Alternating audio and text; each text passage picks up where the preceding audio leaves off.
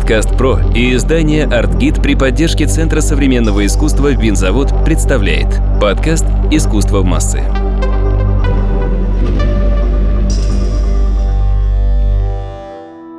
Здравствуйте, с вами снова Мария Кравцова, главный редактор издания по искусству «Артгид» и ведущая подкаста «Искусство в массы».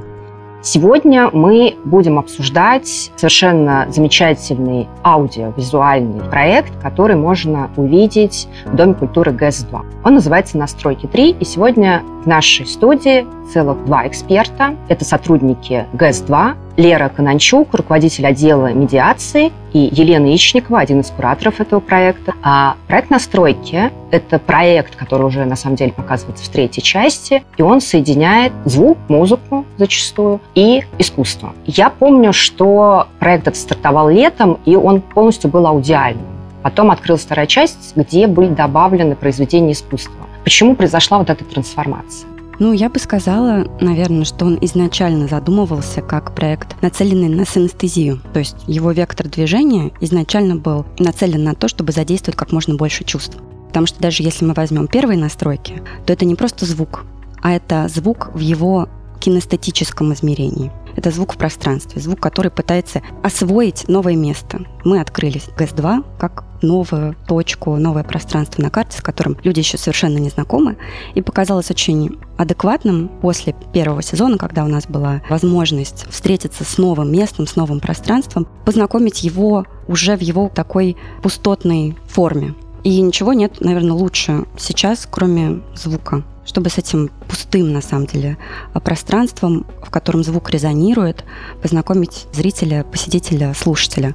Вот в первой части настроек у нас были семь звуковых работ, каждая из которых была очень по-разному сделана. И куратор проекта Дмитрий Ринанский называл эти работы не аудиоинсталляциями, не звуковыми работами, а ситуациями. Это были ситуации, в которые вы оказываетесь телесно и которые вас подталкивают к тому, чтобы вы их исследовали на уровне движения. Да? То есть вы можете статично в них находиться, вы можете перемещаться из точки в точку. Или для того, чтобы их полностью прожить, вам нужно пройтись от одного края ГС-2 до другого и подняться на центральную платформу. Это будет тот опыт, который позволит к этой работе прикоснуться.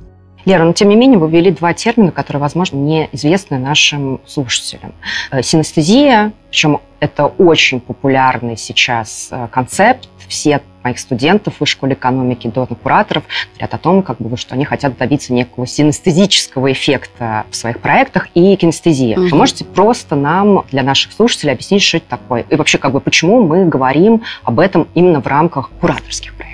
Наверное, говоря о синестезии, проще сразу пояснить на примере. У нас вторые настройки, где появилось визуальное искусство, абстракция, в общем-то, начиналась, маркировалась с работы Василия Кандинского «Резкий и мягкий». И Василий Кандинский, как, ну, наверное, многие знают, он такой апологет синестетического. Синестезия – это некое сочетание разных форм чувствования, которые свободно перетекают одно в другое.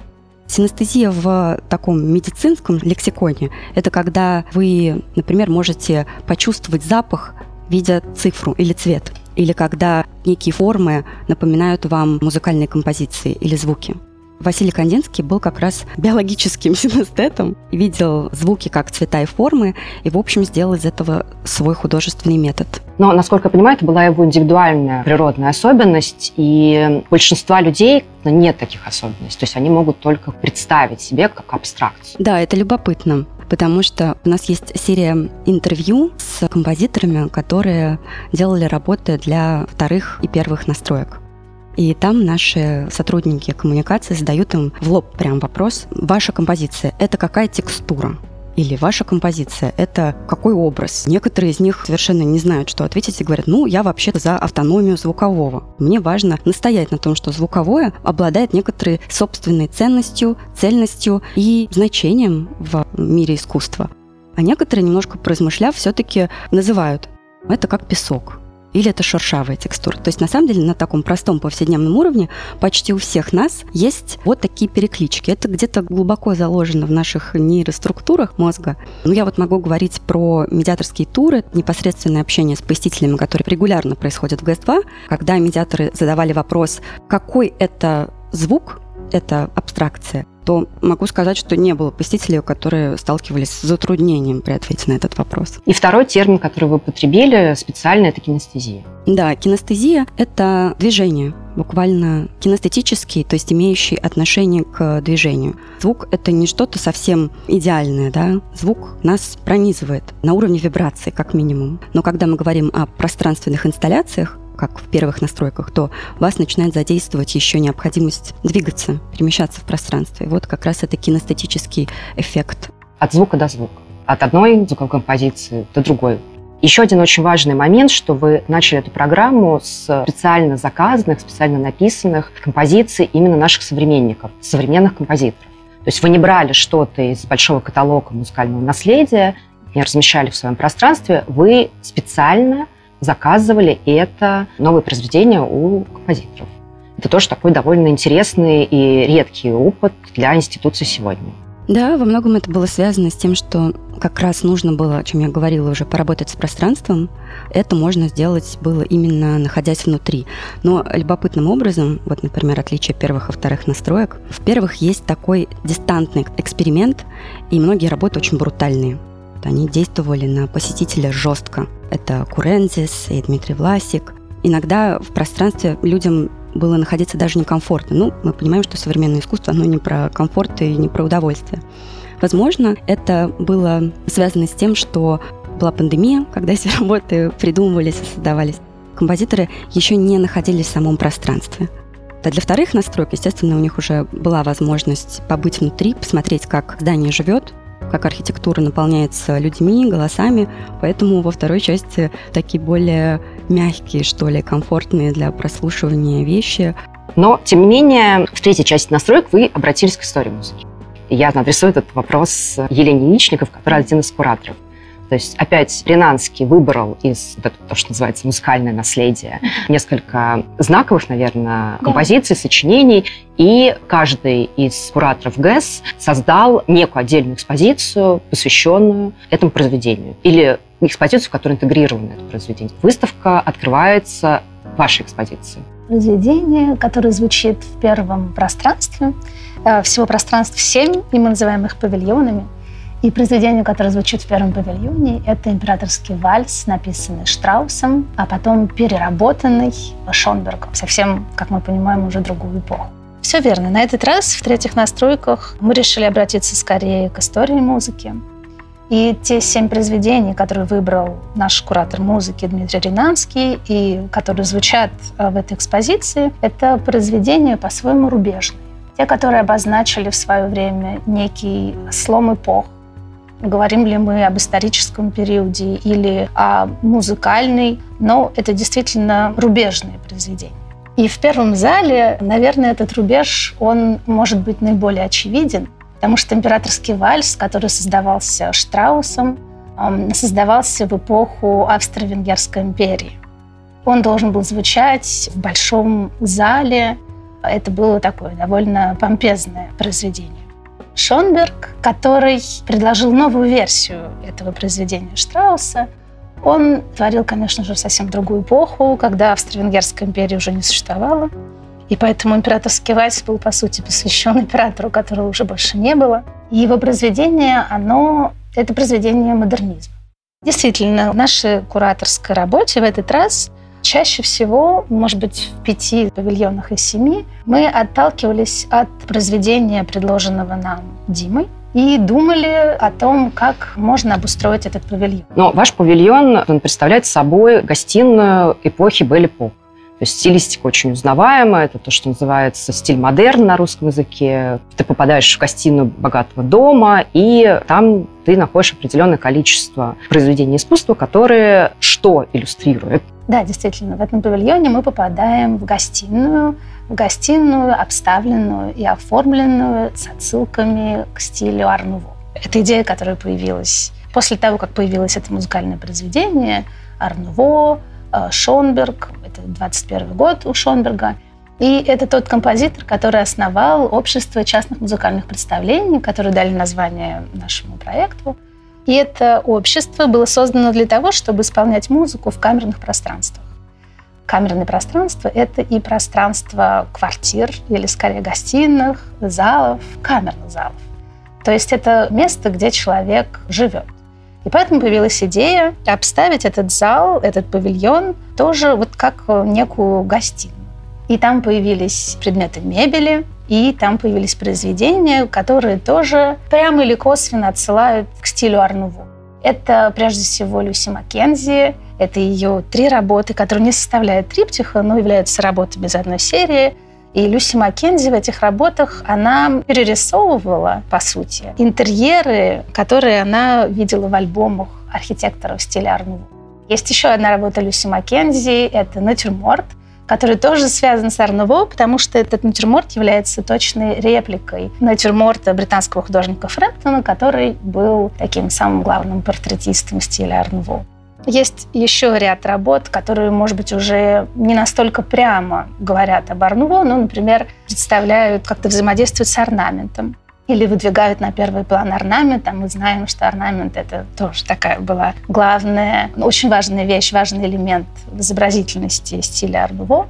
Это и работа Марка Ками Шемовица, и, например, здесь интересно, может быть, упомянуть маму Шеви и Валерии Кацуби. Одна работа из их серии — представлены в этой экспозиции, и там мы видим маму Шиву Монро в образе безумного клоуна, который изображает эмоцию, в данном случае это грусть, и мы видим, как орнамент буквально съедает эту фигуру героя, как подобно тому, как человеческие страсти съедают человека. Тем не менее, там еще есть артефакты, которые нас отсылают к истории Австро-Венгерской империи и к истории, собственно, падения империи в результате событий первой половины XX века. Да, и это гравюра Пиранези с изображением виллы Десте. Как мы знаем, это очень важный памятник итальянской архитектуры XVI века, к которому обращается Пиранези, когда зарисовывает какие-то ключевые архитектурные сооружения своего уже века. Он работал в XVIII веке, а вилла Десте была построена в XVI. Ну, да, он запечатлел, сделал некую панораму, в общем, каких-то ключевых построек. И действительно, это очень интересная история, потому что я как-то совершенно случайно в нее вышла. Но последним владельцем виллы Десте был эрцгерцог Франц Фердинанд, с убийства которого, как мы знаем, началась Первая мировая война, что вновь возвращает нас и к тому, с чего мы начали в этом павильоне, к императорскому вальсу Штрауса слэш Шонберга. На самом деле это довольно сложная программа всего лишь в первом зале, в первом павильоне. То есть там и присутствуют и работы Пиранеса, как я понимаю, из коллекции Московского музея архитектуры, и Пушкинского музея, и произведения художника Мамшева Мандро, который был перформером, как мы знаем. То есть насколько люди считывают эту программу и вызывает ли она у них какое-то там, не знаю, отторжение, непонимание, или наоборот, они понимают, о чем рассказывает Лена, своем довольно ну, таком интеллектуальном дисплее. Ну, пока сказать сложно, потому что выставка открыта довольно недавно, поэтому собрать весь спектр посетительских реакций того, что думает публика и как она реагирует, довольно сложно. Но в целом важно сказать, что Разумеется, для наших кураторов было, ну, скажем, не принципиальной задачей донести до людей буквально все подробности того, что происходит в каждом павильоне.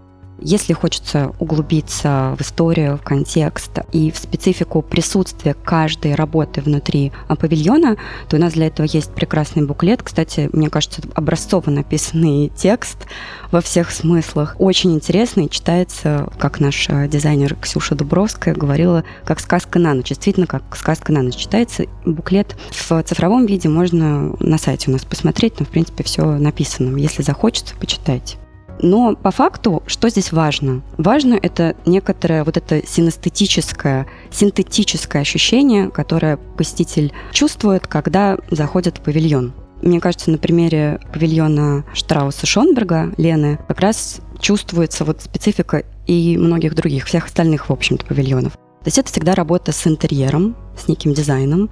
Вот если у Лены это Белли Пок периода, то в других павильонах это, например, 70-е годы, застойный период, а как работа Кирилла Глущенко, которая сопровождается симфонией Шостаковича. Или это могут быть нулевые, тотальная инсталляция Ирины Кориной «Камуфляж». Или это могут быть 90-е или уже 2010-е годы. Ты заходишь, и пространство сразу тебя погружает в некоторый такой контекст, довольно аффективный. И работы внутри действуют как некоторые крючки, которые могут тебя вывести каким-то особенным размышлением, то есть как некоторая история. В этом смысле кураторы здесь выступают как художники, я бы сказала так. Ну, в том смысле, в котором вот э, куратор Екатерина Дёготь называла всегда себя куратором-художником, в том смысле, что она пишет историю какую-то, некий нарратив. Каждый павильон — это история. Вы можете ее прочувствовать как на уровне ну, такой сцепки. Ну, например, вы оказываетесь в павильоне, который делал Андрей Паршиков, тоже инсталляция Ирины Кориной с вот этими качающимися половицами. Это очень сильное переживание. Понятно, что оно задаст тон вашему присутствию там. Но, с другой стороны, там очень много работ, которые отсылают к такому нестабильному сознанию, к помешательству. Подкаст «Про» и издание «Артгид» при поддержке Центра современного искусства «Винзавод» представляет подкаст «Искусство в массы».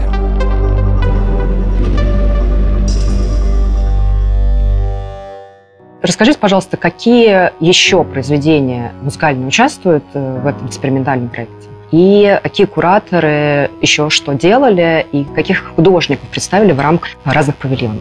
Куратор Андрей Василенко работал с Бетховеном. Его зал – это второй павильон. В этом же зале, вот что касается художников, представлены работы Франциска Инфанты, Олега Васильева, Ивана Чуйкова и Анастасии Цайдер. Четыре работы. Следующий зал – это как раз зал Кирилла Глущенко с его инсталляцией «Венец». У нас два таких павильона, которые отданы тотальным инсталляциям. Инсталляция Кирилла Глущенко «Венец» и произведение Шостаковича последнее написанное Шостаковичем произведение. Я хочу добавить, что в этом павильоне, наверное, люди себя более всего комфортно чувствуют, потому что они как бы располагаются в этих застойных, на самом деле, но при этом как бы еще несущих импульс 60-х павильоне. И, в общем, музыка Шостаковича тоже как-то, очевидно, многим знакома. То есть если она не звучит у них дома, ну, как бы она знакома просто по культурному контексту, и вот там как-то, мне кажется, люди себя лучше всего чувствуют. В нашем телеграме была голосовалка, где вы больше всего провели времени. Вот. Действительно, Шостаковичу больше всего, так что вы правы абсолютно. Второй, по-моему, был Вагнер. В павильоне, где звучит Вагнер, что представлено? Там такая хрупкая водосточная труба немецкой художницы иранского происхождения Найри Баграмян, и фотография американского кинозала художника Хироси Сугимото. И там звучит Тристан Изольда Вагнера. Туда, что особенно любопытно, пускают только по два человека.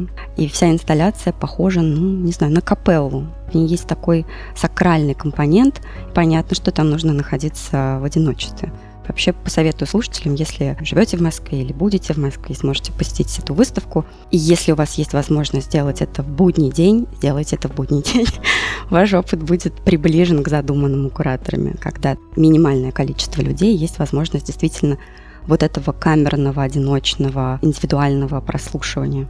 Мне кажется, что частью нашего сегодняшнего разговора должен быть разговор о новых кураторских практиках. Потому что на самом деле уже давно российские, не только международные кураторы пытаются расширить эффект от своих проектов, добавляя в него тактильную практику, автоторные ощущения, музыку, для того, чтобы создать вот этот синтетический эффект. То есть кураторская мысль идет по этому направлению, при этом мы знаем, что это может носить довольно грубый характер – ну, например, выставки, которые делаются в Санкт-Петербургском манеже, которые тебя просто подавляют экспозиционным решением, там обязательно дизайнерское будет решение, там обязательно будет звучать музыка, иногда факторные моменты участвуют. Будет сделано все, чтобы тебя оглушить этими эффектами, удушить и задавить ими. Вы думали о том, что для многих людей, в принципе, такие подходы еще не очень привычные все эти поиски не очень привычны, и как-то надо довольно аккуратно настраивать посетителя к такому сложному синтетическому опыту. Вы работали с этой идеей?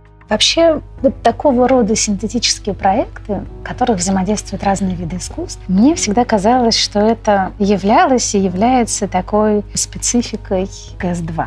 Лера, поправь меня, если я ошибаюсь, но... Да, первая ставка делалась на такие вот как раз да, проекты, вовлекающие да. очень разные формы чувствования. А в целом, я не куратор, могу со стороны сказать. Я думаю, что здесь есть несколько векторов, по которым идет фонд и кураторская команда при создании такого рода проектов. Мне кажется, здесь очень важный это не просто идея о том, что вот по какой-то причине необходимо задействовать разные формы чувствования, потому что они создадут, дескать, вау-эффект. Идея не такая, мне кажется. Точнее, я уверена в этом. Здесь есть два направления. С одной стороны, вообще и Дом культуры задумывался, ну, тоже как такая надстройка над проектами фонда VC до этого, как пространство, где нет границ между различными дисциплинами и формами искусств. И уже само это предполагает, что и кураторские проекты тоже будут эти дисциплинарные границы нарушать. А с другой стороны, это прекрасная возможность сегодня взаимодействовать с профессионалами из разных культурных областей. То есть не только с профессиональными художниками, а еще с музыкантами, современными композиторами, с танцорами, с хореографами, то есть со специалистами близких нам культурных областей, которые могут иногда с опаской, с недоверием, например, относиться к современному искусству, современное искусство как явление себя в этом смысле закрывает и варится в собственном соку. Вот чтобы этого не происходило, чтобы нарушать эти границы и чтобы позволять культурному сообществу быть в более тесном контакте, мне кажется, важны сегодня такие проекты. При этом это еще один очень важный момент, потому что, на самом деле, изучая историю советского послевоенного искусства, особенно нонконформизма, мы видим о том, как различные пласты культурные соприкасались. Мы видим, что художники дружили с литераторами, поэтами, с музыкантами, с композиторами, представителями, ну, например, религиозной интеллигенции, а потом эти связи преврались, и действительно все закрылись в такие маленькие сообщества в какой-то момент. То есть я могу сказать про 2000-е годы, вот эти сообщества уже сформировались, практически не пересекались.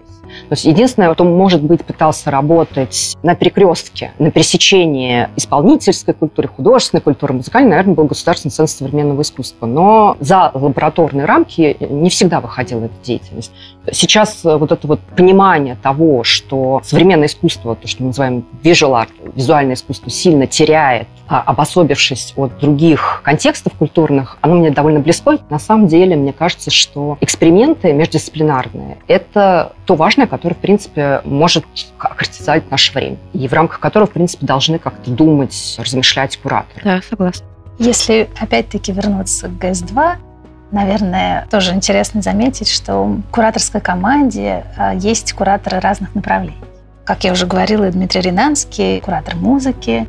Я, например, куратор скорее визуального искусства. А у нас есть еще куратор в области театра и куратор, например, в области современных хореографий. То есть вот этот прицел, он был всегда. И в-третьих, на стройках в состав кураторской команды зачислен звукоинженер Андрей Титов-Рублевский, потому что все абсолютно признают, что его вклад в создание художественных работ, произведений звукового искусства был настолько велик, вот этот эксперимент с тем, как разместить динамики, как сделать звук телесным, он был настолько колоссален, что сейчас уже в третьих настройках он зачислен в состав кураторской команды как полноправный куратор. Слушайте, это очень интересно. Это на самом деле говорит о демократизации и в какой-то степени инклюзии кураторского процесса, который в какой-то момент сжался до такого куратора-демиурга, да, который всеми манипулирует художниками, произведениями и так далее и тому подобное. А теперь мы видим, что эти границы расширяются, и что люди, которые обычно не на авансцене процесс культурного производства, в принципе, их вклад оценивается выше, чем мы привыкли. Да, это некоторая форма переоценки того, что составляет значимое в высказывании. Не только идея, например, первоначальный замысел, но во многом ее, например, техническое исполнение. Да? То есть это какие-то вещи, связанные с как раз чувствованием, с мастерством, может быть, то, что из области концептуального искусства часто выносилось в маргиналии. Сейчас оно возвращается. ГСД, наверное, это еще определяет методику, методологию кураторской работы. А вот для меня, например, первым таким проектом был проект, э, посвященный карнавалу. Это проект открытия самого первого сезона. Мы работали в кураторской команде, которая состояла из четырех человек, и в нее входила также Ольга Цветкова, которая уже не работает сейчас с фондом, куратор э, современных хореографий. Это было довольно интересное взаимодействие. То есть с самого начала кураторы разных направлений садятся за стол, чтобы разработать проект. И он уже изначально таким образом становится проектом синтетическим. Спасибо нашим сегодняшним экспертам. В студии были сотрудники Дома культуры ГАЗ-2, Лера Кананчук, руководитель отдела медиации, и Елена Ичникова, куратор выставочного отдела. Мы сегодня говорили о, я бы сказала, новых тенденциях в кураторстве, о том, как э, создаются современные синтетические кураторские проекты, и говорили мы об этих новых тенденциях на примере выставки «Настройки 3» в Доме культуры ГЭС-2. Спасибо. Студия «Подкаст Про». Производство профессиональных подкастов.